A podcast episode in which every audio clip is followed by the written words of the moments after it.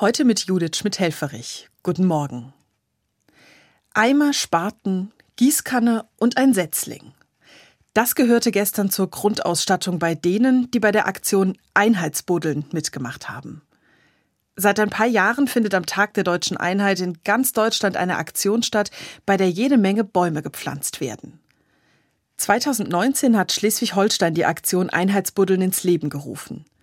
Die Vision haben die Initiatoren damals so beschrieben.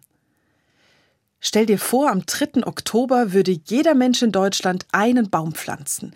83 Millionen jedes Jahr. Ein neuer Wald. Von Nord nach Süd, von Ost nach West. Für das Klima. Und für dich und deine Familie. Für unsere Zukunft.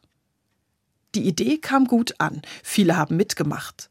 Deshalb gibt es die Aktion jetzt jedes Jahr und alle können dabei sein. Egal ob im heimischen Garten oder bei einer Pflanzparty, bei der Menschen zusammenkommen, die gemeinsam anpacken und auf einer öffentlichen Fläche Bäume pflanzen. Oder man kann etwas spenden. Mit dem Geld werden dieses Jahr zum Beispiel in Thüringen Nadelholzwälder, die vom Klimawandel und vom Borkenkäfer zerstört wurden, in Mischwälder umgewandelt. Ich finde das eine tolle Aktion. Umweltschutz ist ein Thema, das alle angeht, gerade auch Christen.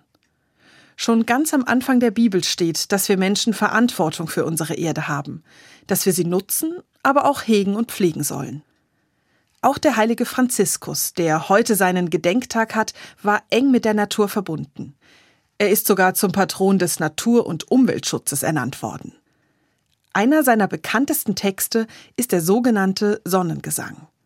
Ein Gebet, das schon gut 800 Jahre alt ist und in dem Franziskus die Schönheit der Erde beschreibt, mit der Sonne und den Sternen, mit Wasser und Feuer, Wind und Erde und sogar mit dem Tod.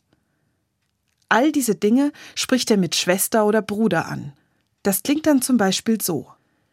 Gelobt seist du, mein Herr, durch unsere Schwester Mutter Erde, die uns erhält und lenkt und vielfältige Früchte hervorbringt und bunte Blumen und Kräuter.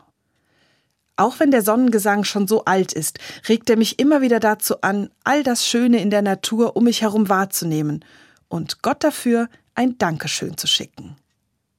Judith Schmidt-Helferich aus Heidelberg von der Katholischen Kirche.